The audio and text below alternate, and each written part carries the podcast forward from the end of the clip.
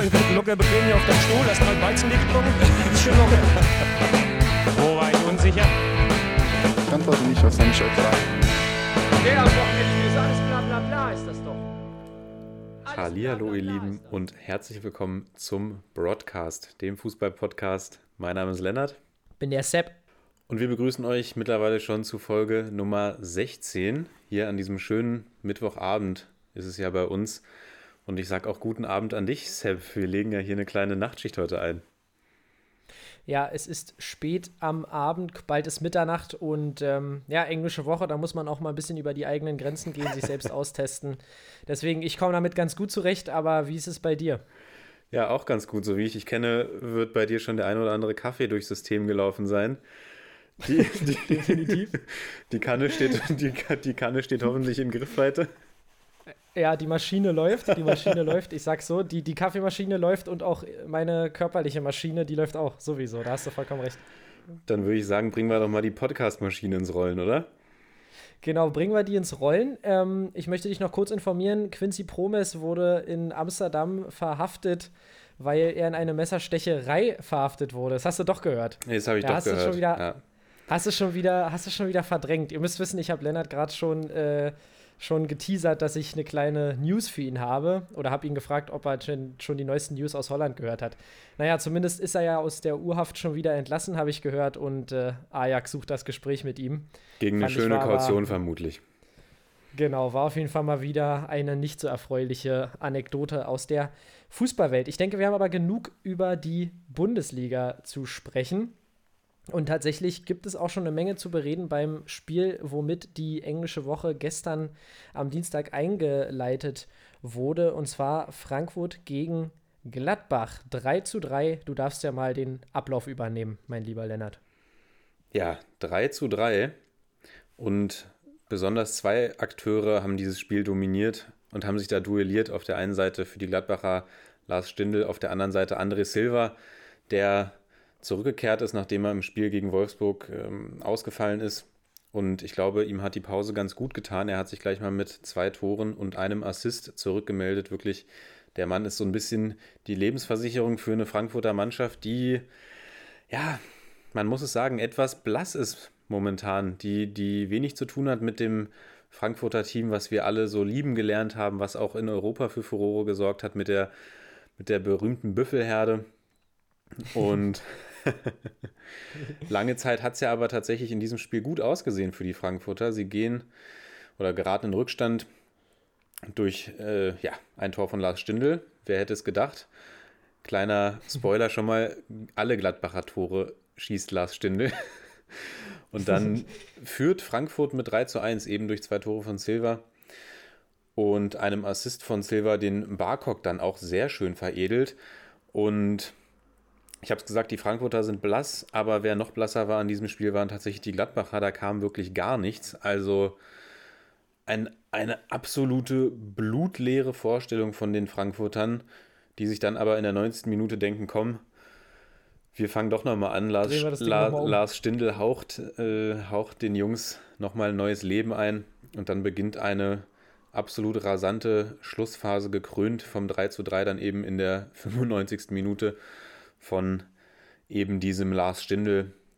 Und ja, Gladbach holt sich einen sehr schmeichelhaften Punkt wieder mit in die Heimat, würde ich sagen. Und dann spiele ich den Ball mal Und- direkt zu dir zurück. Genau, man muss ja dazu sagen, dass äh, dieser, dieses Comeback der Gladbacher auch ähm, mit freundlicher Unterstützung der Frankfurter stattgefunden hat. Die gelb-rote Karte von Abraham, ich finde, da kann man drüber sprechen, ob man das wirklich als äh, taktisches Foul pfeifen muss. Da geht er dann Absolut. runter und das war dann tatsächlich so ein bisschen, ja, der Punkt, an dem die Gladbacher dann zurückkamen. Auch das, äh, das äh, 2 zu 3 für die Gladbacher ähm, fiel ja durch einen, durch einen Strafstoß, der aber definitiv berechtigt war. Ja, letztendlich muss man zusammenfassen, Moral haben sie bewiesen, die Gladbacher. Ich denke aber, sie müssen mal ein paar Tage über Weihnachten verschnaufen. Und ich glaube, dass dann auch noch mal wir ein paar bessere Leistungen der Gladbacher sehen werden. Nichtsdestotrotz ähm, haben sie jetzt Glück gehabt, ähm, wie die Wolfsburger gespielt haben. Sonst wäre da so eine kleine Lücke entstanden. Die Gladbacher müssen, wie wir schon gesagt haben, ja, ein bisschen gucken, dass sie oben dranbleiben, mein Lieber.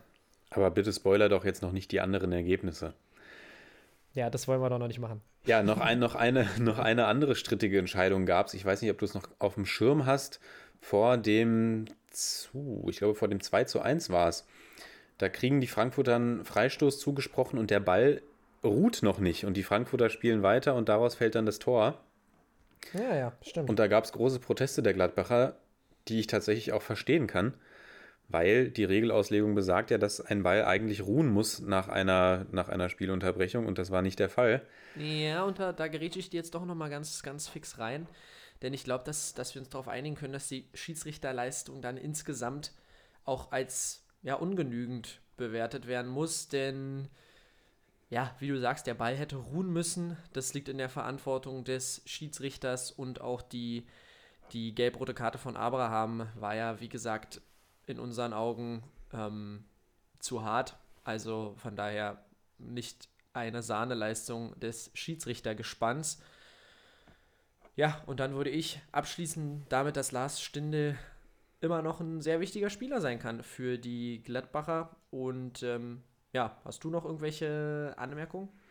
Nee, das mit Stindl hätte ich noch gesagt, aber das hast du mir ja jetzt quasi schon vorweggenommen. Und dann würde ich sagen. Ja, wir sind halt ein Brain. Das stimmt, wie schon, wie schon sehr oft bemerkt. Und dann würde ich sagen, kommen wir zum Highlight-Spiel des gestrigen Abends, oder? Ja, also es war quasi der, der Shootout, kann man sagen, zwischen äh, Hertha BSC und Mainz 05. Tatsächlich habe ich ja diesen kompletten Spieltag in der Konferenz verfolgt, wie sicherlich äh, viele von euch da draußen. Und ich muss mal sagen, so viel vom Hertha-Spiel habe ich nicht gesehen. ähm, ja, und ich glaube, es gab auch nicht viel zu sehen. Es war tatsächlich ja ein absolutes Lowlight. Ähm, ja, kaum Chancen auf beiden Seiten. Am Ende kann ich mich noch an eine Szene erinnern, wo Mateta mal wieder einen Haken zu viel schlägt. War jetzt keine tausendprozentige Chance, sage ich mal, aber da kann er auch mehr draus machen. Ähm, möchte ich ihm jetzt aber nicht zum Vorwurf machen, bloß äh, wir haben ja in letzter Zeit so ein bisschen schon darüber gesprochen, dass Mateta da ein bisschen ja, arglos mit den Chancen umgeht. Ja, und ich glaube, ein Unentschieden, wovon beide Teams nichts haben. Und ich glaube, es war tatsächlich ohne Torschüsse ausgekommen, dieses Spiel, kann man soweit sagen. Das erste, also ich, ja. Ja, das erste Spiel seit fünf Jahren, in dem es keinen Schuss aufs Tor gab. Das muss man sich mal zu Gemüte führen. Und Gut, da muss ich dann wirklich, Pfostenschüsse ja. zählen natürlich nicht als Torschüsse, das ist mir auch immer ein genau. Rätsel. Genau. Barrero hat ja da den, die, die Latte oder ja, die Latte und vielleicht auch kurz den Pfosten gestreift bei einer Aktion. Aber das war auch wirklich eine der, eine der ganz seltenen Vorstöße von einer der beiden Teams, die es da in diesem Spiel gegeben hat. Und ja, man muss es wirklich sagen, also für die Mainzer, sage ich mal, ist das, denke ich mal, 0-0, mit dem sie leben können. Was da allerdings von Hertha kam, meine Güte. Also bei den Herthanern warten wir, glaube ich, alle immer noch so ein bisschen auf, den, auf diesen Durchbruch, dass die mal in Fahrt kommen und sich in, in, in einen kleinen Flow spielen, weil das ist wirklich ganz, ganz trist, was da auch nach vorne kommt. Ja, also du, du sprichst ja davon, äh, von der spielerischen Leistung, finde ich, können die Mainzer damit leben. Ich finde, sie haben schon gezeigt, dass sie auf jeden Fall wollen. Und ich finde, das kann man den Herthanern auch nicht absprechen. Allerdings, ähm, ich glaube, worauf du so ein bisschen gerade anges angespielt hast, ist ja, dass die Hertha, finde ich, auch ehrlich gesagt spielerisch nicht wirklich damit zufrieden sein können. Also, das sind jetzt tatsächlich die Spiele, Mainz war jetzt das erste Spiel, wo ich gesagt hätte, da müssen jetzt mal die Punkte kommen. Und auch die nächsten Spiele sind für Hertha so angelegt, dass ich sage, da müssen sie jetzt auch mal spielerisch mich überzeugen und die eigenen Fans, glaube ich, auch, weil es wurde viel Geld in den Kader gesteckt und ich finde, da kann man sich schon mehr erwarten als äh, dieses Unentschieden zu Hause gegen Mainz. Ja, also mehr habe ich dem ehrlich gesagt nicht unbedingt äh, hinzuzufügen. Wir haben Cefuik hinten gesehen, da war ich tatsächlich ähm, erfreut, überrascht, ihn zu sehen, mal wieder mit den, mit den flachen Spitzen. Aber, den, ähm, der Mann mit den kleinsten Schienbeinschonern der Welt. Ja, was, was sagst du zu Toussaint und Dil Rosun?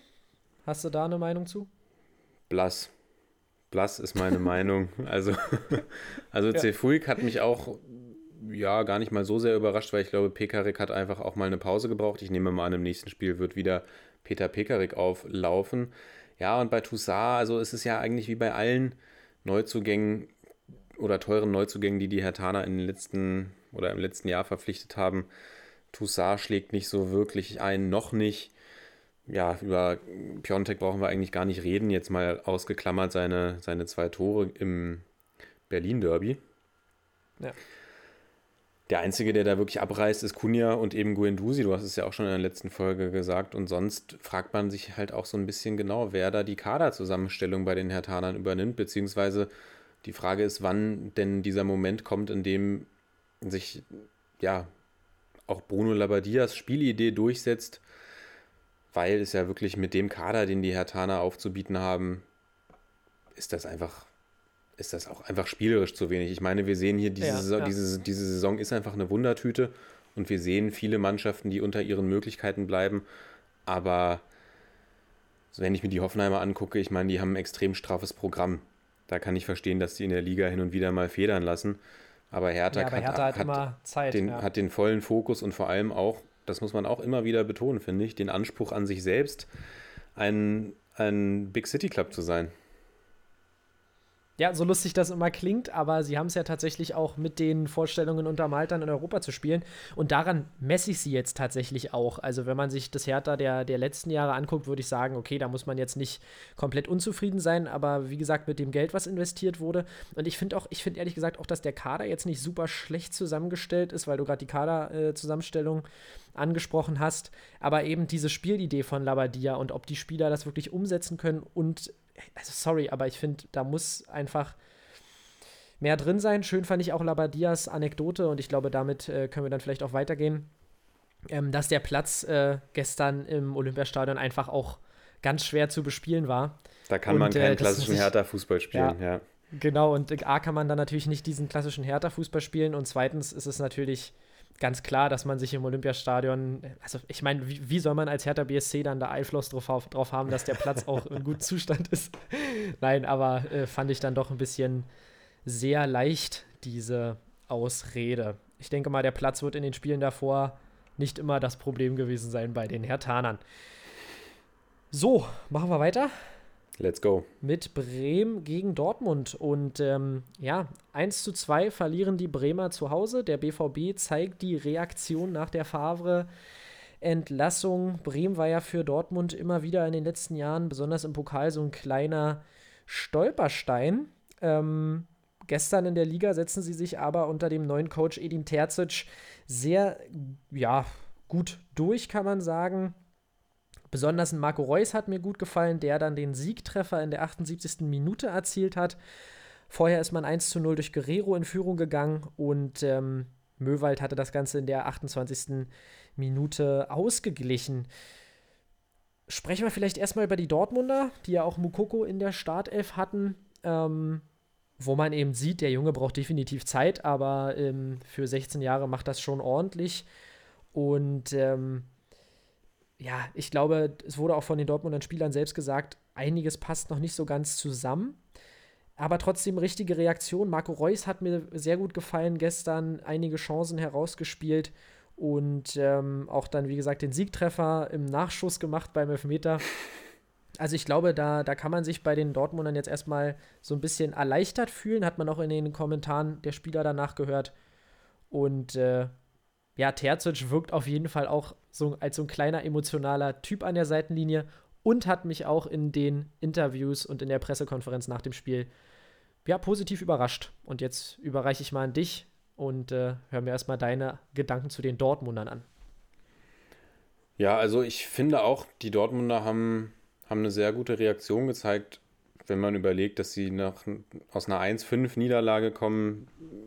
Der Trainer, mit dem sie zweieinhalb Jahre gearbeitet haben, ist entlassen worden.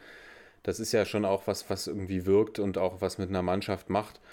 Und dafür haben sie es echt gut gespielt, also auch sehr ruhig gespielt, finde ich. Das war eine, ein kontrollierter Auftritt von den Dortmundern. Klar kriegen sie dann durch einen, durch einen Abwehrfehler das 1 zu 1. aber haben sich davon eben nicht von ihrem Weg abbringen lassen, haben weiter ihren, ihren Stiefel gespielt und hatten ja auch wirklich mehrere gute Chancen. Akanji fällt mir da ein nach einer Reus-Flanke, Mukoko fällt mir da ein nach einer Reus-Flanke. Also Marco Reus wirklich sehr umtriebig, gestern viel unterwegs, ja. sowohl im Zentrum als auch auf die Flügel ausgewichen. Und Pavlenka hat ja eigentlich ein sehr, sehr starkes Spiel gemacht und natürlich, wie es dann meist so ist, ist Pavlenka der tragische Held, der dann zuerst mhm nach dem einzigen Fehler, den er in diesem Spiel eigentlich macht, Akanji fault, dann noch den Elfmeter hält und der Ball dann unglücklich zurück in die Mitte springt und Reus den Nachschuss dann reinmacht. Ja, aber es war ein verdienter Sieg für die Dortmunder. Ich denke auch wirklich, wirklich wichtig für die Dortmunder, dass sie da jetzt eine Reaktion gezeigt haben. Und du hast es auch gesagt, Terzic hat mir sehr gut gefallen im Interview, wirkte sehr reflektiert. Ja, und kann mir gut vorstellen, dass diese, diese Art und Weise, die er da eben zeigt, der Mannschaft jetzt in diesem Moment auch sehr gut tut. Ja. Und dann denke ich mal, wird es wichtig sein für die Dortmunder jetzt zum Jahresausklang nochmal ein gutes Spiel abzuliefern. Und ich meine, das wird ja nochmal ein richtiger Kracher am Freitag. Ja, und zwar gegen den äh, ersten FC Union Berlin. Da bin ich tatsächlich auch sehr gespannt. Und ich denke, nach diesem Spiel werden wir auch nochmal genügend Gesprächsbedarf haben. Einmal über die Unioner und natürlich dann auch über die Dortmunder. Deswegen lass uns vielleicht kurz nochmal auf die Bremer schauen. Die Bremer haben die letzten vier Spiele verloren. Ähm, das war natürlich mit äh, den Wolfsburgern, den Stuttgartern, den Leipzigern und den Dortmundern, waren das alles schwierige Gegner. Aber nichtsdestotrotz muss Bremen jetzt, wie wir auch schon gesagt hatten, den Blick so ein bisschen nach unten richten. Mich hatte so ein bisschen überrascht und da weiß ich nicht, ob mir da irgendetwas durchgerutscht ist vor dem Spiel, dass Bittencourt raus rotiert ist und äh, Möwald gespielt hat, der es ja dann auch gut gemacht hat. Hattest du dazu noch irgendwelche Informationen? Du bist ja so ein kleiner Bremen-Insider. Seit wann bin ich denn Bremen-Insider? das habe ich mir gerade ausgedacht. Nein, aber ich habe da auch keine Informationen zu. Ich kann mir, kann mir vorstellen, dass er mit, mit Möwald und Boom einfach ein bisschen mehr defensive Stabilität reinbringen wollte, beziehungsweise sind das ja beides Typen, die auch übers Körperliche ein bisschen mehr kommen und auch ja mal auch gerne einen, ekligen Move auspacken, wenn es sein muss. Und ich kann mir vorstellen, dass Kofeld sich von der Aufstellung einfach ein bisschen mehr Stabilität erhofft hat im Zentrum. Ja, das ist doch ein guter Gedanke dazu. Sonst Anmerkungen zum Spiel oder huschen wir weiter? Ich fand tatsächlich noch eine Paarung, ein Duell ganz interessant, nämlich, du hast es gesagt, Mokoko, Blau, Brau, Mokoko braucht noch Zeit. Und sein primärer Gegenspieler in der Dreierkette war ja vor allem Ömer Toprak. Und mhm. das fand ich in mehreren Szenen einfach auch wirklich ganz, ganz spannend und ganz cool zu beobachten, auch einfach, weil wir alle wissen, Mukoko ist ein Jahrhunderttalent, aber der hat sich einfach in vielen Situationen, dann auch gerade in den direkten Duellen, einfach wirklich, äh, ist er von Ömer Toprak abgekocht worden. Und da finde ich, da sieht man auch einfach, was, was Erfahrung einfach ausmacht. Ich meine, Ömer Toprak, ja. Ömer Toprak ist ein sehr erfahrener Bundesligaspieler, der ja auch, wie wir wissen, eine Dortmunder Vergangenheit hat. Und eine glorreiche Dortmunder Vergangenheit. Eine glorreiche Dortmunder Vergangenheit, aber ja wirklich vor, vor einigen Jahren noch wirklich zu den, zu den besseren Innenverteidigern in der Bundesliga gehört hat. Und stimmt, ja. der, der, denke ich mal, immer noch für, also ein guter Verteidiger wird er immer bleiben und hat da wirklich in vielen Situationen, finde ich, einen sehr, sehr guten Job gegen Mukoko gemacht, der, wie gesagt, einfach noch ein bisschen Zeit braucht, um im, im Herrenfußball anzukommen. Das ist noch so mein abschließender Gedanke zum Spiel. Möchtest du dazu noch was sagen? Äh, ich gebe dir vollkommen recht mit Ömer Toprak. Ich finde, es ist sowieso auch ein sympathischer Kerl und auch qualitativ ist klar, dass er sich bei Bremen auch wieder festsetzt, wenn er nicht verletzt ist und macht wirklich eigentlich einen, einen guten Eindruck immer wieder. Und ich glaube, dass auch die Bremer, wenn es wieder gegen, gegen schlagbarere Gegner geht, davon profitieren werden. Ja, VfB Stuttgart gegen Union Berlin.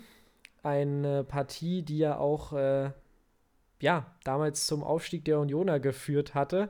Gestern äh, reichte es wie im Hinspiel der Relegation zu einem 2 zu 2 für die Stuttgarter, muss man schon sagen. Denn die Stuttgarter lagen 2 zu 0 hinten, nachdem Friedrich mal wieder durch einen, ja, man kann schon sagen, eigentlich auf klassische Union-Art und Weise ähm, ja, in die Union an Führung gebracht hat, nach einem Standard. Avonie macht einen absolut geilen Kopfball in der 77. auch in so eine Druckphase der Stuttgarter rein. Ja, und dann kam Sasa Kalajdzic, der ja auf dem Feld überzeugt hat und auch im Interview nach dem Spiel wird äh, 10 Minuten vor Schluss in der 80. eingewechselt, macht dann bei einer Ecke das ähm, 1 zu 2 für die Stuttgarter und in der 90. haut er das Ding nochmal sehenswert rein tatsächlich, nimmt da sehr gut runter und macht es äh, wirklich ganz, ganz stark. Ja, und die, ich glaube, ganz, ganz starke moralische Leistung der Stuttgarter. Und die Unioner müssen sich jetzt so ein bisschen gefallen lassen, dass man darüber spricht, dass sie mehr Punkte hätten mitnehmen können aus diesen zwei Spielen. Was sind deine Gedanken dazu? Erstmal würde ich dich gerne noch fragen, wie bewertest du denn dieses 2 zu 2 aus Sicht der Unioner und jetzt, jetzt sage ich mal speziell auch so, wie geht es dir auch als Fan? Gerade wenn man so die personelle Lage vor dem Spiel sich anguckt, dass eben sehr viele Ausfälle bei Union Berlin waren und auch nicht, Urs Fischer nicht mehr großartig die Möglichkeit hatte, viel von der Bank zu bringen.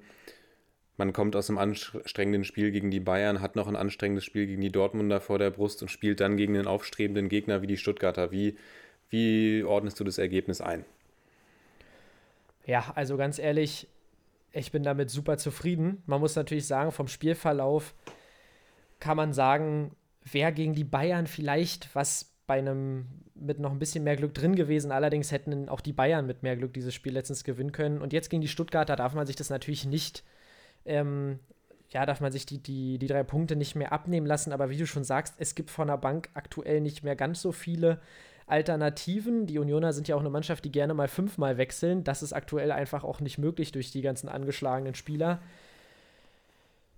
Ja, und deswegen sechs Punkte hätte ich mich sehr drüber gefreut, aber mit diesen zwei Punkten und denen jetzt, glaube ich, zwölf Punkten vor einem direkten Abstiegsplatz, wenn ich da gerade richtig denke, doch, ich glaube es richtig, will ich mich mal überhaupt nicht weit aus dem Fenster lehnen und sagen, damit bin ich super zufrieden. Und vor allem muss man auch sagen, klar hatten die Unioner auch noch ein paar gute Chancen, aber die Stuttgarter spielen einfach offensiv so einen geilen Fußball, muss man auch sagen, und haben sich das 2-2 dann im Endeffekt auch echt verdient.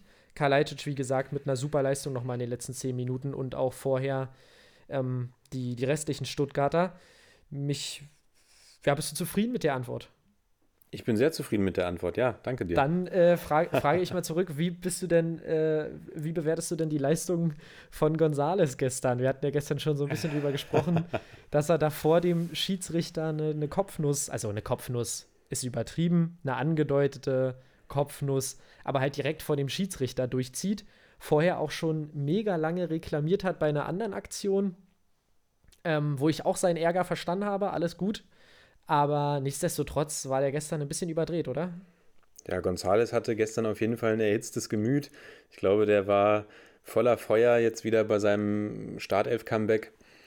Und ja, hat da, glaube ich, an manchen Stellen einfach ein bisschen über die Stränge geschlagen. Also wirklich gegipfelt ist es ja wirklich in der Aktion, die du schon gerade skizziert hast, dass er da, ich weiß gar nicht, ist es Prömel oder Griesbeck, gegen wen geht er da hin?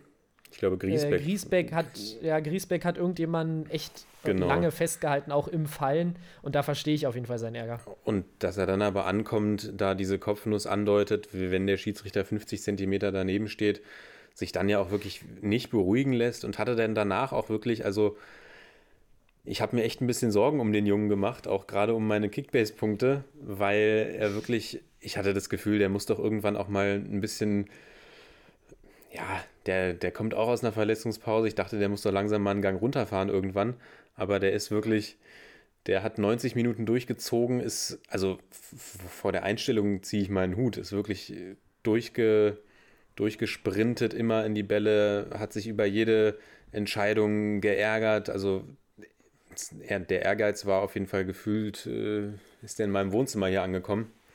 Und was ich aber sagen muss bei den Stuttgartern, das ist einfach eine Mannschaft, die mir extrem sympathisch ist.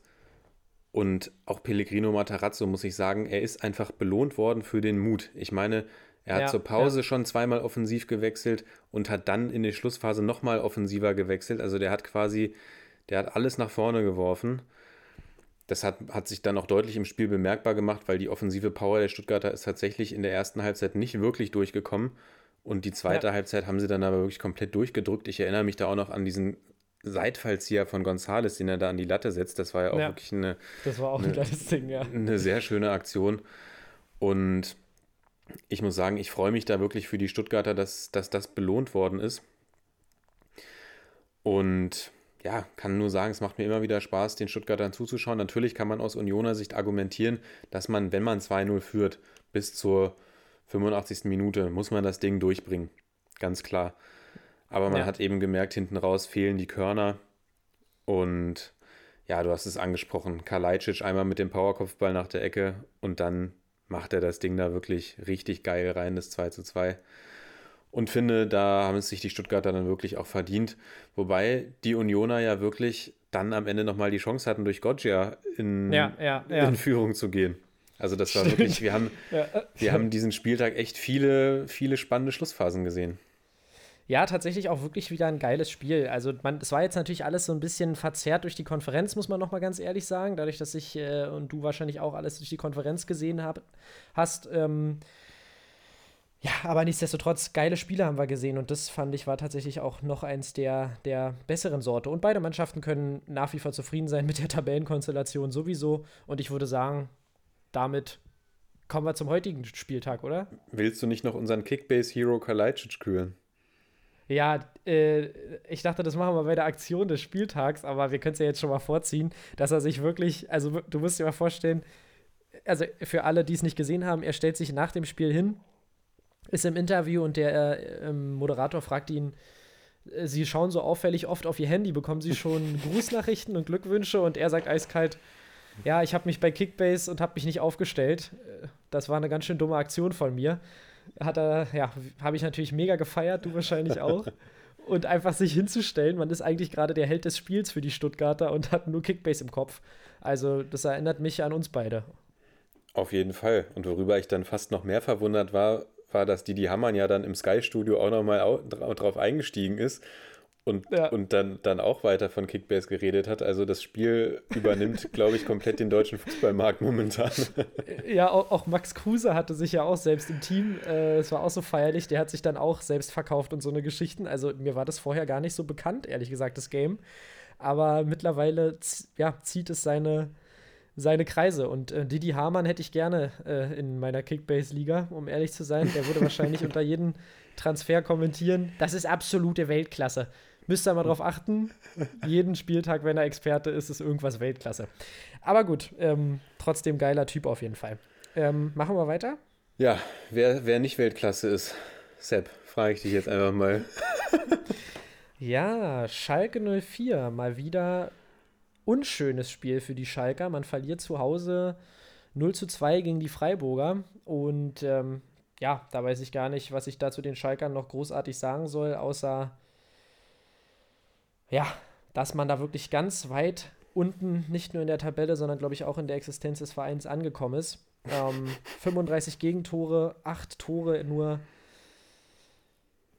Ja, und auch spielerisch überzeugt mich das ehrlich gesagt nicht. Und ich hatte ja letzte Folge gesagt, wie gesagt, wenn sie das nächste Spiel auch noch verlieren, dann bin ich mir, also ich weiß nicht, dann ist die Moral so im Keller, dann weiß ich nicht, was da passieren soll. Was sind denn deine Gedanken zum Spiel?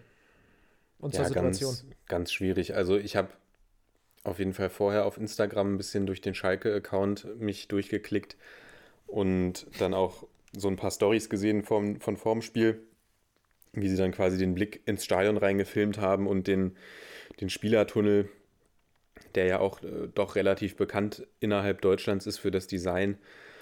Ja. Und habe dann wirklich gedacht, ja, meine Güte, das wäre schon echt eine richtig harte Nummer, wenn Schalke 04 absteigen würde. Also, weil das eigentlich wirklich so von dem ganzen Standing ein Verein ist, der absolut zur Bundesliga gehört. Aber leider hat Schalke 04 gerade einfach auf dem Platz, zeigen sie eine abstiegsreife Leistung. Und wir sind jetzt mit einem Drittel der Saison durch. Und da passiert relativ wenig bei den Schalkern. Ich meine, Freiburg war jetzt auch kein Team, was komplett sorgenfrei aufspielen konnte. Und die haben das Ding aber einfach kontrolliert durchgezogen, Hm. haben ungefährdet einen 2 zu 0 Sieg eingefahren. Und von den Schalkern kam wieder mal echt wenig. Also ich meine, es gibt ja hin und wieder so ein paar Lichtblicke. Gab es ja auch in den letzten Spielen hin und wieder mal. Aber dieses Spiel war echt schon wieder puh, schwere Kost, schwere Kost, muss ich sagen. Und ich frage mich da auch langsam, wie lange macht Manuel Baum das, das noch? Also wie lange darf er noch auf der Trainerbank Platz nehmen? Ja, ich glaube, ich will ihm wirklich nicht die Qualität als Trainer absprechen. Ich glaube, dass es auch wirklich eine der schwersten Aufgaben ist, die man so übernehmen konnte. Also da brauchen wir nicht drüber reden, das ist die schwerste Aufgabe, die man übernehmen konnte. Ja, einfach mit dem Standing des Vereins, wie du es auch schon sagst, da wiegt ja so eine Last auf dieser Mannschaft. Dazu kommt dann noch dieses Spielen ohne die Fans. Und auch, ich finde auch wirklich die Kaderqualität. Also, wenn ich, wenn ich nach hinten gucke in die Defensive der Mannschaft, dann muss ich sagen, ich glaube, wenn man, wenn man da ja, wie du es letzte Folge auch gesagt hattest, wenn man da vielleicht mal den ein oder anderen Sieg geholt hätte, finde ich, kann man hinten dem Team die Qualität nicht absprechen. Aber mir fehlt da nach vorne wirklich auch, keine Ahnung, in der Spitze und in der Breite fehlt es mir da vorne überall. Da gibt es keinen. Wer, also wirklich, wer soll die Tore machen? Selbst wenn Paciencia wieder da ist, ist es jetzt keiner, der sich da vorne reinstellt und alleine äh, die Bundesliga zerstört. Ähm, und ja, also ich bin ja schon seit weiß ich wie vielen Folgen sprachlos. Ich versuche jedes Mal neue Ansätze hier zu finden. Aber mir fällt dazu nichts mehr ein. Und wirklich, ich, wie du sagst, ich kann, ich will es mir nicht vorstellen, wie es ohne die Schalker wäre, weil ich glaube auch, dass es für Schalke in der zweiten Liga nicht unbedingt äh, so rosig aussehen würde. Man muss ja auch dran denken, dass diese ganze Corona-Krise natürlich auch wirtschaftlich an den Verein nagt. Und ich glaube, da könnte Schalke sehr arg gebeutelt werden. Ja, und zu den Freiburgern muss man sagen, die lösen sich ein bisschen raus aus dem Keller. Ähm, jetzt mit 14 Punkten. Mainz hat 6 als ähm, auf dem ersten direkten Abstiegsplatz. Also ich glaube, da kann man in Freiburg erstmal relativ zufrieden noch ins letzte Spiel vor Weihnachten gehen und dann danach ähm, versuchen, konstant weiterzuarbeiten. Ja, zu den Schalkern noch, du hast es angesprochen mit den, mit den Spielern oder der Kaderbesetzung das ist natürlich auch schwer in so einer Phase, aber da findet sich halt auch einfach keine, keine Stammformation oder keine, keine Elf raus, auf die man sich wirklich verlassen kann. Da wird ständig rotiert. Ja. Ich meine, es ist ja auch klar, weil keine äh, Erfolgs Erfolgserlebnisse kommen, aber da werden ständig neue Spieler reingeschmissen.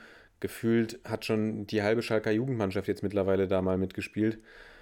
Und ja, da gibt es einfach wenig Lichtblicke, wenig Kost Konstanz. Auch Leute wie Mascarell, Sané, die eigentlich vorangehen sollten, Führungsspieler sein sollten, auch schon ihre Bundesliga-Qualität auf jeden Fall unter Beweis gestellt haben, bleiben oftmals blass und wirken so ein bisschen hilflos. Und das ist, glaube ich, einfach gerade ja, symptomatisch für den ganzen Verein. Und ich glaube, jetzt am Samstag 15.30 Uhr gegen Bielefeld, das wird so ein kleines Schicksalsspiel auch für Manuel Baum werden und natürlich auch ja.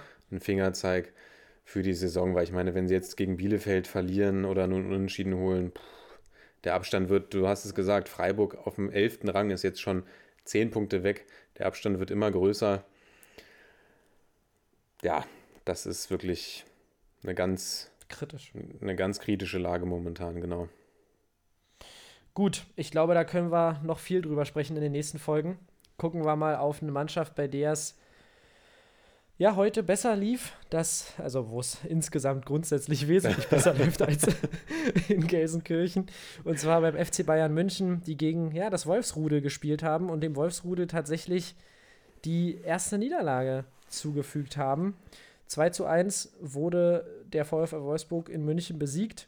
Und ja, wer soll es machen, wenn nicht Robert Lewandowski, mein Lieber? Wir haben eine Bayern-Formation gesehen, die vielleicht ganz interessant war und zwar mit Gnabry, der so ein bisschen weiter ins Zentrum gerückt ist, an die Seite von Thomas Müller. Leroy Sané auf links und Coman auf rechts. Coman auch wieder mit einer Vorlage. Der King, er ist einfach, wirklich, er ist in guter Form und er ist auch einfach ein, ein starker Spieler. Ja, und vielleicht die Rechtsverteidigerposition von Süle. Auch so eine kleine Überraschung in der Bayern-Formation, aber ich glaube, da, da brauchen wir nicht weiter drauf eingehen. Vielleicht sprechen wir noch ein bisschen über die Wolfsburger, mein Lieber. Wie hast du die gesehen? Also ich würde auch grundsätzlich gerne noch über die Bayern sprechen, aber nein, auch, nein, auch gerne nein, noch auch gerne. Verbiete ich dir? Dein Wunsch sei mir Befehl, auch gerne erstmal über die Wolfsburger. Ja, die Wolfsburger haben eigentlich eine ansprechende Leistung gezeigt. Also haben, haben die Bayern auch früh unter Druck gesetzt, haben die Bayern früh angelaufen, haben ja auch wirklich eine, ja, zwei Außenverteidiger mit Roussillon und mit Mbabu, mit denen das wirklich aufgrund ihres ihrer Schnelligkeit und ihres Drangs nach vorne auch sehr gut möglich ist und sind ja dann sehr früh auch in Führung gegangen, auch weil Leroy Sané das ganz schlecht verteidigt und da muss ich aber nachher nochmal die Entwicklung von Leroy Sané so ein bisschen in diesem Spiel, würde ich gerne noch ins Auge fassen, weil ich wirklich nach den Ja. fünf Minuten schon wieder gedacht habe, Manometer, das geht ja schon wieder gut los. Aber er hat sich dann auf jeden Fall gesteigert. Die Wolfsburger haben das eigentlich das ganze Spiel aber, finde ich, ganz gut gemacht. Haben sich dann natürlich so ein bisschen zurückgezogen und versucht, Nadelstiche zu setzen, was ihnen auch immer wieder ganz gut gelungen ist. Aber ich war tatsächlich wirklich überrascht von den Bayern, dass sie, dass sie da ihr Spiel so gut durchgezogen haben, weil die Bayern sind eben auch jetzt personell ein bisschen gebeutelt momentan. Goretzka ist ausgefallen zusätzlich noch. Dann haben sie diese ganzen vielen Spiele und ich habe wirklich, also mich sehr auf das Spiel gefreut und fand es auch, habe auch gedacht, puh, das könnte, das könnte ein enges Spiel werden, war es ja letzten Endes auch. Und war aber doch positiv von der Leistung der Bayern tatsächlich überrascht. Aber ich glaube, die Wolfsburger haben sich tatsächlich relativ wenig vorzuwerfen, weil wenn man guckt, sie haben ihre Chancen gehabt und wenn da Ja. nicht Manuel Neuer im Tor steht, dann machen die auch noch ein, zwei Dinger mehr. Das muss man auch sagen, was der, Leistung. was der am. Ende wieder rausgeholt hat, war ja wirklich von einem anderen Stern. Was sagst du denn Ich zu glaube, den zweimal Wölfen? gegen, ich glaube, zweimal gegen Bialek stark, stark ja, gehalten. ja. Bialek, der jetzt auch so, so ab, ab und zu mal ein bisschen Einsatzzeit bekommt und mir da tatsächlich auch gut gefällt. Ja, die Wölfe, wie du schon sagst, die haben, sind gut gestartet, hatten dann nachher noch die ein oder andere aussichtsreiche ähm, Situation. Wout Weghorst ist heute nicht so auffällig gewesen. Den haben sie nicht so ganz ins Spiel gekriegt. Der wurde ganz gut abgekühlt von den Bayern. Den haben sie Ähm, absichtlich nicht mehr angespielt nach seinem Social Genau. Media Fauxpas. Sie, ja, ich glaube, sie wollten auch nicht mehr so, so nah. Ich glaube, sie haben versucht, den Sicherheitsabstand zu ihm zu, äh, zu wahren. ähm, ja, und natürlich wirklich ganz interessant ist auch diese Rolle von Riedle Baku weiter vorne. Und ein Babu hat mir auch gut gefallen, der ja auch den Assist gemacht hat. Und äh, ja, ich glaube, die Wölfe können wir mal allgemein zusammenfassen, können mit ihrer Leistung in München komplett zufrieden sein. Sie haben versucht, nach vorne ähm, was, was, was zu reißen. Und im Endeffekt war es dann auch wieder, äh, ja, Klasse von Robert Lewandowski, wie er dort so ein bisschen den Fehler vor dem 2 zu 1 ausnutzt. Die Situation ist auch ganz interessant gewesen. Da gab es ja Unordnung. Arnold grätscht am Ball vorbei und plötzlich ist die ganze, äh, also ein langer Pass von den Bayern durchs Mittelfeld. Arnold grätscht vorbei und plötzlich ist da ganz viel Platz auf rechts. Und ich denke mal, das ist eigentlich der einzige Vorwurf, den ich den Wolfsburgern in diesem Spiel machen würde, dass man in der Situation jetzt nicht so, so super aussah, aber man hat sich genügend Chancen herausgearbeitet. Deswegen bin ich sehr zufrieden äh, mit der Leistung vom Rudel an, äh, diesem, Wochen äh, an diesem Wochenende, sage ich schon. Leute, Weihnachtszeit in dieser Woche. Ja, und ich denke auch, sie können, sie werden sich natürlich ärgern, dass sie jetzt verloren haben, aber ich sag mal, die Spiele gegen Bayern sind ja eigentlich für alle Teams so ein kleiner Bonus immer und die wichtigen Punkte werden sie in anderen Spielen einfahren wollen und müssen und das haben sie bis jetzt diese Saison getan, stehen immer noch super gut da und machen, machen ja weiterhin einen guten Job und bin weiterhin überzeugt und haben ja jetzt dann auch am Sonntag spielen sie gegen die Stuttgarter und das wird, denke ich mal, auch nochmal ein geiles Spiel werden. Ja, das ist definitiv ein Spiel, auf das wir uns, äh, denke ich, alle freuen, vor allem weil die Stuttgarter offensiv immer sehr, sehr attraktiv in Erscheinung treten und die, die Wölfe ja nach wie vor trotzdem ähm, einen, einen guten Ball spielen. Jetzt bin ich aber ganz gespannt und ich denke, unsere Zuhörer und Zuhörerinnen da draußen auch. Wie hast du denn Leroy Sanés Entwicklung in diesem Spiel gesehen? Du hast es ja vorhin angeteasert, deswegen spann uns gefälligst nicht mehr auf die Folter. Ja, ich habe mir schon gedacht, ihr, du wartest sehnsüchtig drauf, unsere Hörerinnen und Hörer warten auch sehnsüchtig drauf. Da will ich mal losschießen hier mit meinen Beobachtungen. Ich habe das Spiel ganz genau unter die Lupe genommen von Leroy Sané, habe jede seiner Aktionen seziert.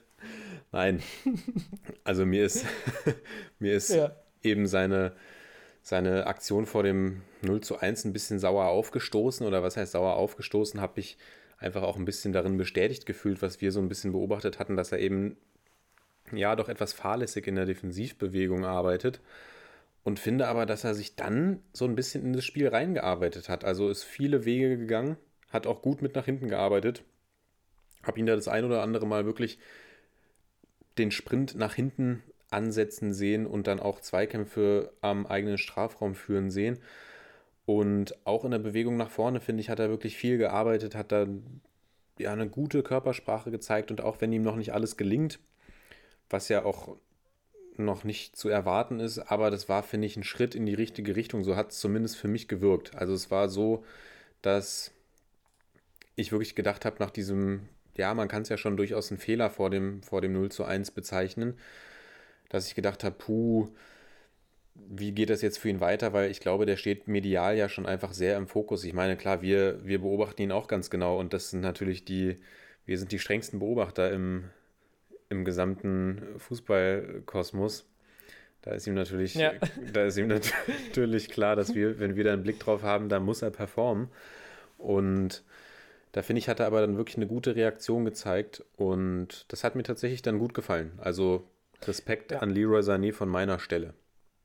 Ich denke auch, dass Leroy Sané sicherlich immer noch ein bisschen Zeit gegeben werden muss, um sich so ein bisschen einzuarbeiten bei den Bayern. Man darf ja auch nicht vergessen, dass der Junge ja auch eine relativ lange Zeit ähm, verletzt war, muss wieder reinkommen, hat definitiv, glaube ich, aber bei den Bayern genügend Zeit und Raum, dann diese Rolle auch noch mehr anzunehmen und dem muss man diese Bayern-DNA natürlich auch noch einpflanzen, den Stallgeruch, ja, den wir immer hier wieder predigen.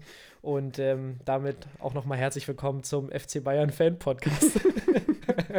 Nein, aber da hast du natürlich vollkommen recht. Ähm, und auch seine Entwicklung heute im Spiel habe ich sehr positiv, ähm, habe ich sehr positiv mitbekommen, obwohl, wie gesagt, bei mir das Ganze durch die Konferenz so ein bisschen ähm, verzerrt war. Ein ganz interessanter Fa Schließen wir das damit ab? Das Spiel oder das Sané-Thema? Äh, das Sané-Thema. Ich wollte noch ganz kurz was sagen da zum Spiel. Ja. Ähm, und zwar gerne. interessanter, interessanter Fact. genau, die Bayern willst du nämlich nie abschließen. ähm, nein, genau, äh, ganz interessanter Fact zum Spiel. 17 Torschüsse der Wolfsburger sind registriert worden in den Spieldaten, 11 der Bayern.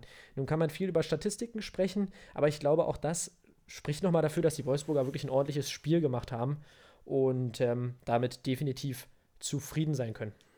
Ja, es spricht, genau, es spricht für das gute Spiel der Wolfsburger und es spricht dann halt auch einfach wieder für die individuelle Klasse der Münchner. Ich meine, in der ersten Halbzeit, sie, sie haben nach dem 0 zu 1 gedrückt, hatten mehrere Chancen, aber dann ist das Spiel so ein bisschen abgeflacht und dann haben sie wieder mal in der letzten Aktion, dribbelt sich Koman außen durch, Lewandowski köpft ein, dann macht er das 2-1, macht er ja auch wirklich klasse, starker Pass von Boateng und dann aber auch eine super Abschlussaktion und dann auf der anderen Seite eben auch mit Manuel Neuer hast du einen Torwart, der eben Bälle hält, die so vermutlich kein anderer Torhüter hält oder vor allem auch in dieser Häufigkeit kein anderer Torwart hält. Wenn ich jetzt alleine ja. mal an die letzten beiden Spiele zurückdenke, auch gegen Union hat er ja auch echt wieder geile Dinger gehalten. Das ist dann einfach diese individuelle Klasse der Bayern und da ist es auch dann keine Schande zu verlieren. Und wie wir es jetzt schon ungefähr zehnmal heute gesagt haben, die Wolfsburger können mit ihrem Auftritt zufrieden sein. Und damit würde ich sagen, schließen wir das Spiel ab, oder? Genau, machen wir mal weiter, weil äh, wir wollen ja auch noch die anderen Spiele uns angucken. Da können wir vielleicht mal das Tempo ein bisschen anziehen beim äh, El Plastico zwischen äh, Hoffenheim und Leipzig, zwei meiner absoluten Lieblingsteams. Trotzdem, ähm, ja, nachdem in der ersten Hälfte nicht so viel ging, sind die Leipziger dann in Führung gegangen durch Yusuf Paulsen in der 60. und damit war den Hoffenheimern dann der Zahn auch so ein wenig gezogen. Ein relativ ereignes, armes Spiel, muss man dann insgesamt auch doch sagen. Und ähm, ja, ich glaube auch, dass die Einzelspielquote bei Sky da heute nicht durch die Decke geschossen sein wird bei Hoffenheim gegen Leipzig.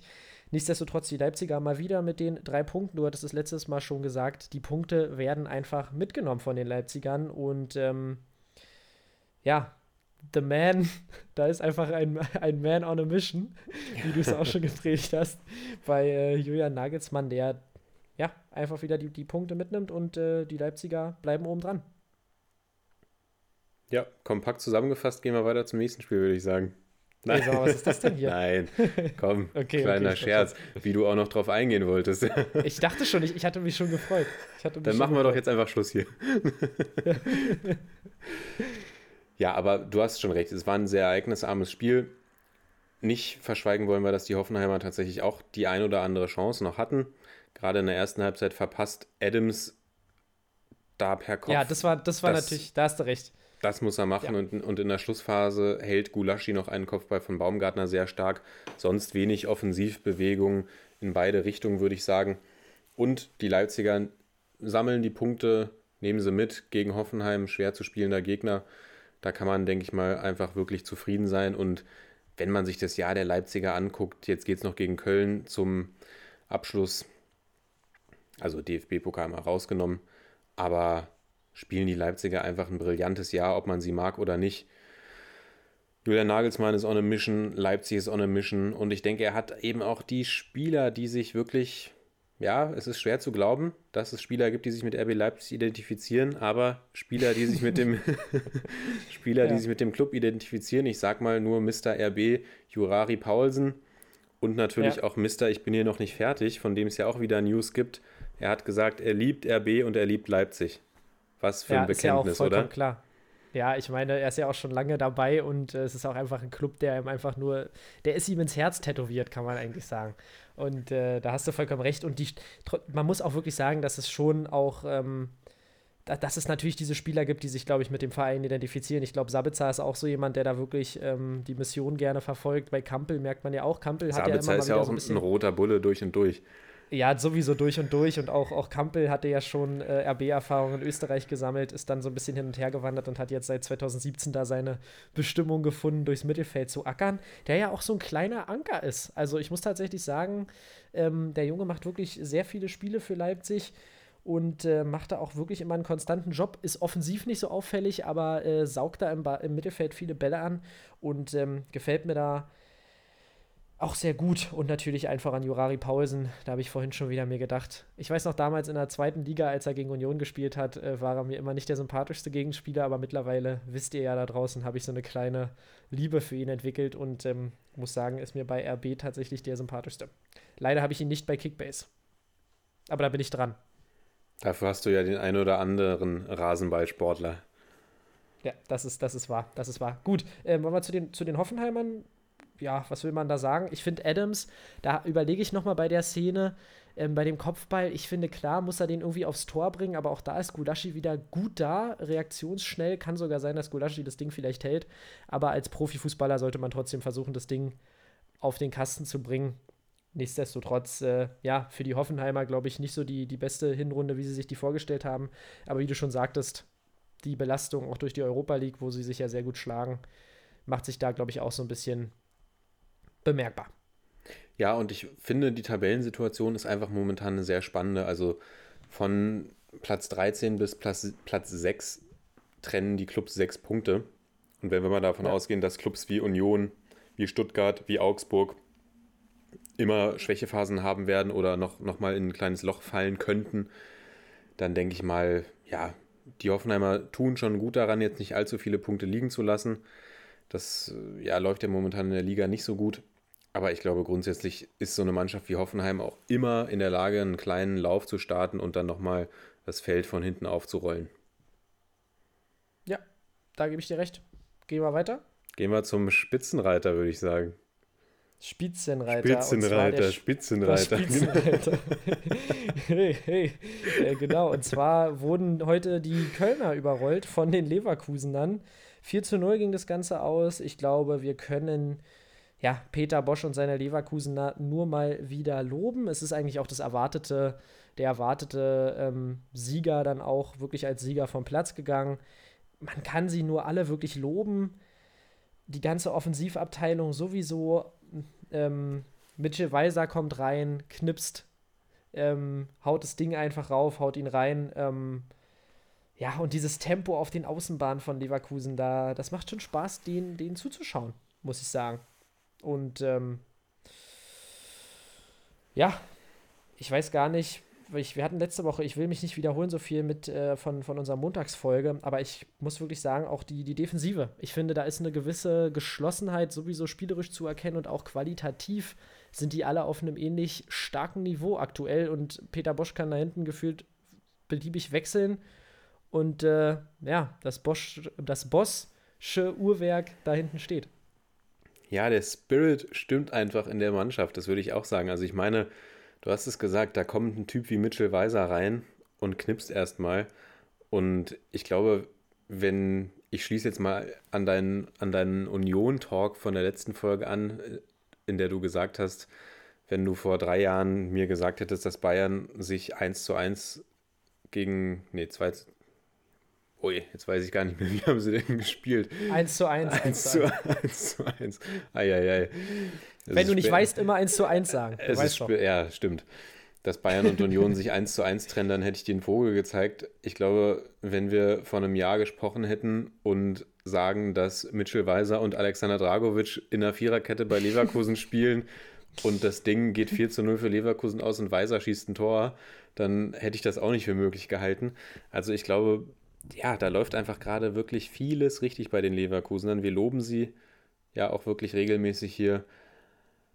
Aber die machen das echt gut und ich glaube, da hat sich eine Mannschaft gefunden. Peter Bosch schweißt das Team zusammen, schwört die Jungs gut ein, gibt jedem, glaube ich, das Gefühl, gebraucht zu werden. Und äh, ja, da kann ich dich auch immer nur wieder zitieren, er ist ein People's Coach. Definitiv. Und, und äh, Jonathan Tah untermauert auch so ein bisschen seine, seine Nationalspielerambition. Also für Yogi springt da auch noch was bei raus bei der ganzen Geschichte. Ähm, und auch Wirtz ist tatsächlich ein sehr interessanter Spieler, der gegen seinen Ausbildungsclub trifft und ähm, ja, mit einem sehr schönen Jubel dann auch äh, nach seinem Treffer.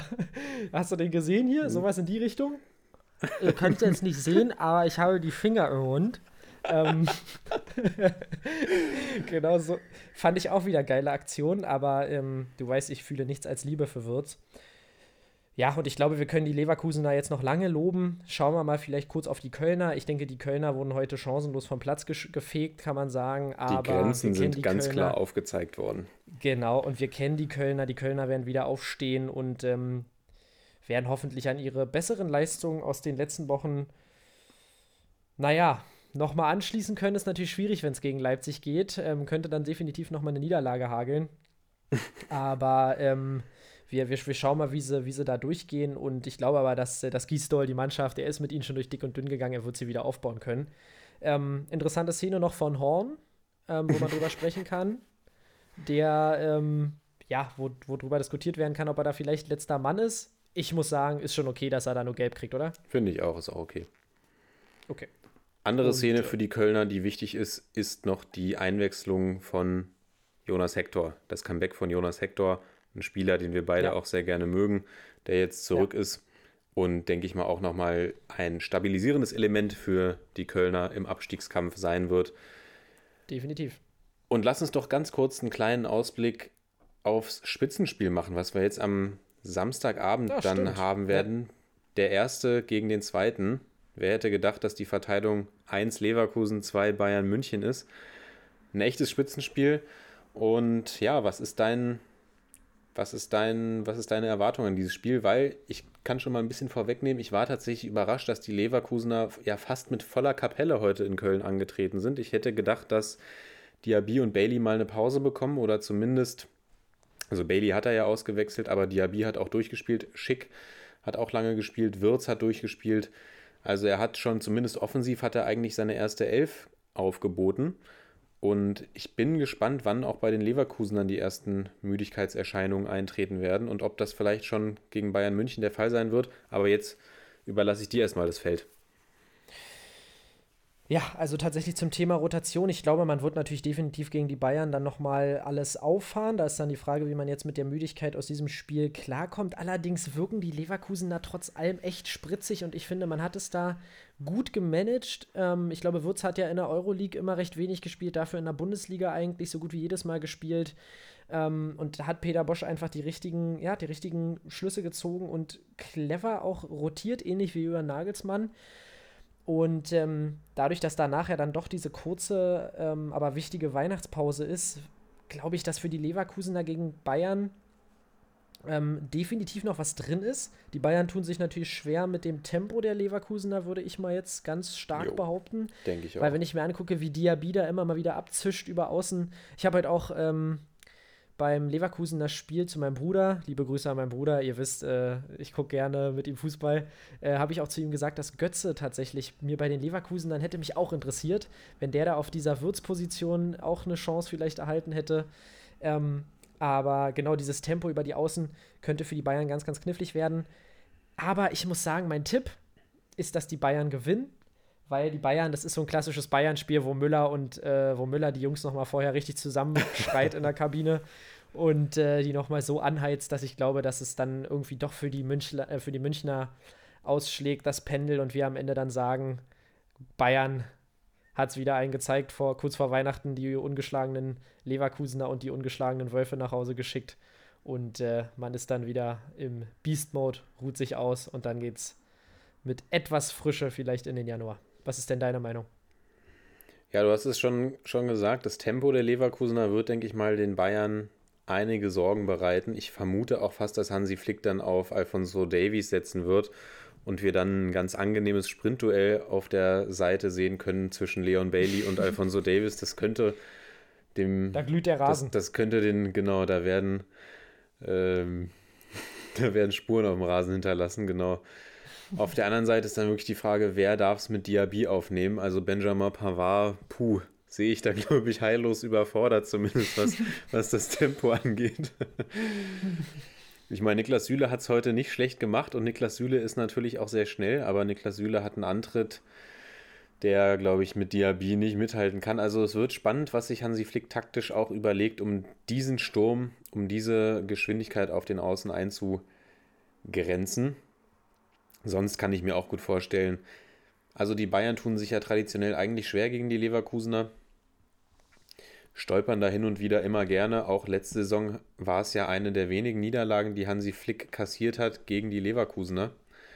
Aber ich glaube tatsächlich auch, dass die Bayern da ja eine kleine, ich will jetzt nicht von Machtdemonstration sprechen, aber dass die Bayern ein bisschen die Muskeln spielen lassen werden und das Spiel für sich entscheiden. Dann dein Ergebnistipp und dann machen wir weiter. Ich glaube, es wird nicht deutlich, es wird ein 2-1 Bayern. Ja, ich hätte auch tatsächlich 2-1 getippt. Deswegen gehe ich jetzt einfach mal auf 3 zu 2 für die Bayern. Ich glaube, uh. es wird ein kleiner Shootout. Ähm, gucken wir mal. Dann würde ich sagen, schauen wir auf das letzte Spiel von diesem Sonntag. Bist ja. du da meiner Meinung? Und eigentlich könnt ihr jetzt Und, auch schon äh, Von diesem Sonntag und von diesem Sonntag, der eigentlich ein Mittwoch war. Also ihr merkt, es ist schon äh, jetzt hier, es ist schon, wir sind schon im Donnerstag angelangt. Ich meine, du bist ja auch morgen im Homeoffice, ne? Da, das fühlt sich ja schon an wie ein, wie ein Sonntag so ein ja, bisschen. Leute, ich, ich, weiß, ich weiß überhaupt nicht mehr, wo oben und unten ist, jetzt hier kurz vor Weihnachten und dieses ganze Homeoffice, ich, ich drehe am Rad. Ähm, ich drehe durch. Nein, genau, das letzte Spiel von diesem Mittwoch natürlich. Und zwar haben die Bielefelder bitter zu Hause gegen die Augsburger verloren, muss man tatsächlich sagen. Die Augsburger beweisen am Ende wieder, dass sie die Schlussphasen-Götter sind. Govelov, ähm, wie man ihn hier ausspricht in meiner Gegend, äh, trifft in der 85. nach einer Vorlage von Dani Caligiuri. Und ähm, ja, ich glaube, es ist bitter von den Bielefeldern, weil ich glaube, ein Unentschieden wäre schon das gerechtere Ergebnis gewesen, in meinen Augen. Ja, ich denke auch in meinen Augen wäre das ein gerechtes Ergebnis für diesen fußballerischen Leckerbissen gewesen. Da habe ich jetzt mal eine Frage an dich, lieber Sepp. Mal angenommen, du wärst Kommentator bei Sky oder welche Plattform auch immer dieses Spiel überträgt und dann habt ihr Teambesprechung und die Spiele werden zugewiesen und dann bekommst du das Spiel Bielefeld gegen Augsburg zugewiesen. Wie fühlst du dich da? Da wäre ich auf jeden Fall super glücklich, vor allem ohne Fans. Ähm, ich glaube, ich würde mich ein bisschen fühlen, als wäre ich äh, in der, in der Zweitliga, in der Zweitligapartie angekommen. Nein, nein, das, da tut man jetzt den Augsburgern Unrecht, weil die Augsburger du würdest, ja tatsächlich. Du würdest aufstehen und sagen, Mann, dann kündigt mich doch gleich. Genau, dann kündigt mich doch gleich. Ich würde wahrscheinlich ununterbrochen über Marcel Hartl und seine Union-Vergangenheit reden. Ähm, Nee, also da wäre ich auf jeden Fall not amused, aber da gibt es ja immer wieder mal so Spiele, wo ich mir denke, Junge, da musst du als Kommentator auch wirklich Talent haben, um da immer wieder Anekdoten zu finden. Ich meine, so das Spielgeschehen moderieren kann man ja auch immer mal wieder, aber wenn dann so ein Spiel auf überschaubarem Niveau stattfindet, dann ist es, glaube ich, schwierig, äh, da noch Gründe zu finden, den Job weiter auszuführen. ähm, meine Frage an dich: Findest du, dass äh, Heiko Herrlich, der. der ich wusste, der dass was zu Heiko Herrlich kommt. dass Heiko Herrlich der glücklichste Coach unter den Top 10 Bundesligamannschaften sein kann? Oder was ist deine Meinung? Weil ich muss sagen, jedes Mal schraubt da noch irgendjemand ein Ding rein. also am besten war wirklich noch das, das Tor von Caligiuri letztens gegen Gladbach, wo der irgendwie sechsmal irgendwo abprallt und Heiko Herrlich dann wieder komplett freidreht. Dann das bis Last Minute unentschieden gegen Schalke. Und heute schon wieder so ein Abpraller-Ding von einem Innenverteidiger. Also ich muss sagen, taktisch sind die Jungs auf jeden Fall geil eingestellt bei Augsburg. Ja, also irgendwas muss Heiko Herrlich den Jungs ja mitgeben, dass die, dass die auf jeden Fall, weil das ist ja auch eine Qualität, die schalten nicht ab, die hören nicht auf zu spielen, ne? Und die Augsburger Ja, sind ja. wirklich, wir haben es schon mal gesagt, Foreigner Cold as Ice ist, glaube ich, für den FC Augsburg unter Heiko Herrlich geschrieben worden. Die, die netzen gerne in den letzten Minuten des Spiels. Und ja, bitter für die Bielefelder, wirklich bitter für die Bielefelder. Das wäre doch ein angenehmer Punkt gewesen. Und dann packt sich oder denkt sich äh, Kapitän Chao Leo, komm, keinen Bock mehr, pflügt da, du hast es off-Record gesagt, in bester Lucio-Manier durchs, durchs Mittelfeld und ja, macht dann so ein abgefälschtes Ding rein. Wirklich, wirklich Pech für die Bielefelder, die dann ja in der letzten oder mit, ja, mit der letzten Aktion quasi nochmal nach vorne kommen und da auch die Möglichkeit haben, wenn sie das besser ausspielen, nochmal zum Abschluss zu kommen und auszugleichen. Ja, und jetzt haben wir die Augsburger eben in absoluter Schlagdistanz zu den europäischen Plätzen. Und ich sehe mich eigentlich immer wieder nur bestätigt, dass das, was ich vor der Saison gesagt habe über die Augsburger, zutreffend ist. Die haben relativ wenig mit dem Abstieg zu tun, Stand jetzt. Aber ich sag mal, zehn Punkte vorm direkten Abstiegsplatz, das ist schon eine ganz gute Basis für die Augsburger.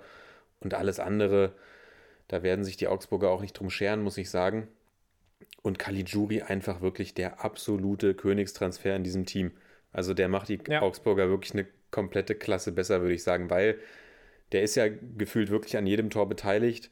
Und wenn einer diese Last-Minute-Aktion hat, dann ist es auch wirklich immer Caligiuri. Ja, er ist auf jeden Fall dann immer am Start und der ist wirklich also ein Führungsspieler. Ähm, kann ich auch tatsächlich nur die KMD Kicker Meets the Zone Folge mit ihm ähm, empfehlen. Da merkt man, was der wirklich ähm, auch für ein sympathischer Kerl ist. Aber ich muss sagen, mir, mir fehlt es bei den Augsburgern in letzter Zeit so ein bisschen spielerisch, was mir am Anfang der Saison wirklich, was mich da wirklich stark überrascht hat. Aber mittlerweile ist es äh, manchmal ein bisschen, bisschen knifflig mit den, mit den Augsburgern. Ähm, Ja, ein bisschen Ja. trostlos. Bielefelder, bitte da weitermachen. Gebt euch nicht auf, kann ich nur sagen. Das gefällt mir eigentlich wirklich gut für einen Aufsteiger. Ähm, haben wir auch schon oft gesagt, aber das sind jetzt immer ein bisschen bittere Pillen, die die da schlucken müssen. Deswegen weitermachen, denn die Konkurrenz diese Saison in der Bundesliga ist auf jeden Fall aktuell noch machbar. Und ich würde sagen, damit sind wir eigentlich ganz gut durch durch den Spieltag, oder? Würde ich auch sagen. Und dann nenn mir bitte dein Man of the Matchday. Mein Man of the Match Day. Okay, ich bin jetzt wirklich sehr gespannt, weil du hast ja gesagt, wir wollen nicht wieder den gleichen nehmen. Und ich wüsste jetzt Ja. gar nicht, wer für dich die tausendprozentig offensichtliche Wahl ist. Ich denke aber mal nicht, dass es der Spieler ist, den ich jetzt wählen werde. Ich wähle nämlich ähm, ja, den Tempomacher vom linken Leverkusener Flügel, Musa Diaby. Okay. der ja wirklich, ja, ich finde, einen sehr überzeugenden Auftritt abgeliefert hat. Und einmal sein Tor war ja wirklich auch sehr schön per Solo, ne? Ja. Und dann bereitet er das 3 zu 0 von Schick ja auch durch einen sehr, sehr schönen Lauf und eine sehr, sehr schöne Flanke vor, die dann sehr, sehr schön von Patrick Schick in der Mitte veredelt wird. Und der Mann ist momentan wirklich, ja, so ein bisschen unstoppable, wenn der erstmal Tempo aufgenommen hat. Und Ja. der war einfach heute zu viel für die Kölner Defensive. Die waren komplett überfordert mit dem Tempo, mit der Dribbelstärke, mit der Agilität von Musa Diaby und daher mein Man of the Match Day. Gibt allerdings noch andere Kandidaten, die da durchaus diesen, diesen begehrten Award verdient hätten, aber ich gehe mit Diaby. Mit wem, Genau, und weil irgend mit ja. wen, kürst, du- wen kürst du denn heute? Ich, ich setze diese Woche natürlich Lars Stindl die Krone auf. Ja. Offensichtlichste, ähm, ja, offensichtlichste Wahl, einfach mit einem mit tollen Freistoß, äh, schießt er die Gladbacher in Führung, macht dann den Elfmeter gut rein und beweist dann in letzter Sekunde nochmal, dass das Näschen an der richtigen Stelle zu stehen. Und einfach auch mit seinen 32 Jahren, finde ich, hat er das auf jeden Fall, hat er gezeigt, dass er, wie gesagt, was ich vorhin gesagt habe, wichtig sein kann für die Gladbacher. Ja, und ich finde nicht nur das Näschen beweist er da, sondern er beweist ja dann auch wirklich Kampfgeist, weil Ja. Den ersten hält Trapp ja, glaube ich, noch. Und dann kann Oder er nochmal, ja. Und dann, setzt setzt er noch mal nochmal nach und hat da wirklich also das meiste Durchsetzungsvermögen bewiesen. Der wollte wirklich diesen Ausgleich, dieses 3 zu 3 unbedingt machen. Ganz offensichtlich mehr, als die Frankfurter den Sieg verteidigen wollten, weil das war jetzt keine aussichtslose Situation für die Frankfurter Defensive und Stindl hat sich da einfach wirklich mit voller Willenskraft durchgesetzt und ist als Kapitän da vorangegangen. Absolut berechtigte Wahl, wie ich finde. Da ja. machst du dir als Fußballfachmann wieder alle Ehre. Ja, es tut mir ehrlich gesagt immer so ein bisschen leid und ich finde, da, da könnten wir uns in Zukunft auch mal ein bisschen dran halten, wie du es jetzt gemacht hast, auch mal so ein bisschen die Leute rauszuwählen, die im Schatten stehen. Allerdings ist tatsächlich ein Stindel-Hattrick schon was, was mich überrascht hat, deswegen bin ich jetzt am Ende in diese Richtung ähm, tendiert. Es gibt aber immer wieder Spieler, die, die es auch verdient hätten. David, äh, äh, jetzt sage ich schon wieder David Silva, das ist mir doch schon mal passiert. André Silva. David der, Dracula. Ähm, David Dracula, genau. André Silva, der wieder mit zwei Toren und einem Assist ähm, wieder zeigt, wie wichtig er ist für die Frankfurter. Die Lebensversicherung habe ich ja letzte Folge schon gesagt, du auch in dieser Folge. Und natürlich auch Kalajdzic, der in zehn Minuten die Stuttgarter wiederbelebt. Also, aber ich bleibe natürlich bei Stindel und ähm, ja, würde damit mal kurz überleiten zur Aktion des Spieltags und die ist für mich ganz klar. Ähm, Sasa Kalajdzic, äh, Kickbase-Sucht nach dem Spiel im Interview aufs Handy gucken, ist natürlich einfach mal absoluter Boss-Move. Und äh, ich denke, da gibt es nichts weiter hinzuzufügen. Ja, die Kickbase-Mania, ich könnte mir jetzt natürlich auch noch eine Aktion hier aus den Fingern saugen. Es gab ja noch diese, äh, diese Klärungsaktion von Christian Groß im Bremen-Dortmund-Spiel der die da, war auch geil, stimmt. Ja. Da, da kommt, ja. da kommt eine Flanke, Flanke rein in die Mitte und Groß ja. steht eigentlich doch relativ unbe, unbedrängt von keinem Dortmunder Angreifer und schiebt den Ball dann wirklich ganz lässig in bester Mittelstürmermanier eigentlich in den eigenen Pfosten. Und ich glaube, Frank Buschmann war der Kommentator, ich weiß es gar nicht, hat das dann auch den ganzen Abend wirklich abgefeiert und wirklich immer gesagt, hahaha, Groß hat zur Ecke geklärt, hervorragend. Aber mhm. das war auf jeden Fall schon eine ganz lässige Aktion von ihm. Aber die alles überstrahlende Aktion natürlich wirklich das Kalajdzic-Interview und die anschließende Kickbase Mania dann auch bei Sky. Das ist ja dann auch wirklich komplett ausge, ausgeschlachtet worden, das Thema. Erst im Studio noch mit Didi Hammern, dann haben sie es noch, ich glaube, ich glaube, Materazzo wurde dann auch noch darauf angesprochen vom, vom Interviewer von Sky. Also das hat sich dann durch den ganzen Abend gezogen. Und ich denke, eine, eine, eine Situation und ein Interview, mit dem wir uns alle, die Kickbase spielen, ganz gut identifizieren können, weil es soll auch schon bei mir im privaten Umfeld die ein oder andere Situation gegeben haben, in der ich dann in, ja, vielleicht ungünstigen Momenten etwas viel Zeit am Handy verbracht habe, um, ja. Um die Scores zu checken und dann mir einige böse Blicke eingefangen habe. Das, da kann ich mich auf jeden Fall auch mit identifizieren. Das geht mir in letzter Zeit auch so. Ich bin wirklich ein bisschen süchtig gemacht worden. Und ich würde sagen, an dieser Stelle können wir auch nochmal Glückwunsch an ähm, ja, Sunshine West FC senden, der ja auch in unserer Kickbase-Sonderfolge mit dabei war und äh, ja, sich diesen, diesen Spieltag ganz souverän durchgesetzt hat in unserer Liga. Und, ja, ähm, ich schicke Grüße ja, an meinen Potsdamer Nachbar raus, auf jeden Fall. Genau, die Sonne scheint in Potsdams Westen und äh, definitiv auch Sasa Kalajdzic allgemein ein sehr sympathischer Typ, muss ich sagen. Hat, mir, hat mich wirklich auch wieder mal positiv überrascht. Und ich würde sagen, damit haben wir uns unseren Feierabend heute verdient, oder? Den haben wir uns auf jeden Fall verdient, würde ich auch sagen. Und dann hören wir uns ja auch schon wieder am Montag. Also es ist die Broadcast-Woche. Ja, es, war, und, es, äh, war, es war sehr schön, wie immer.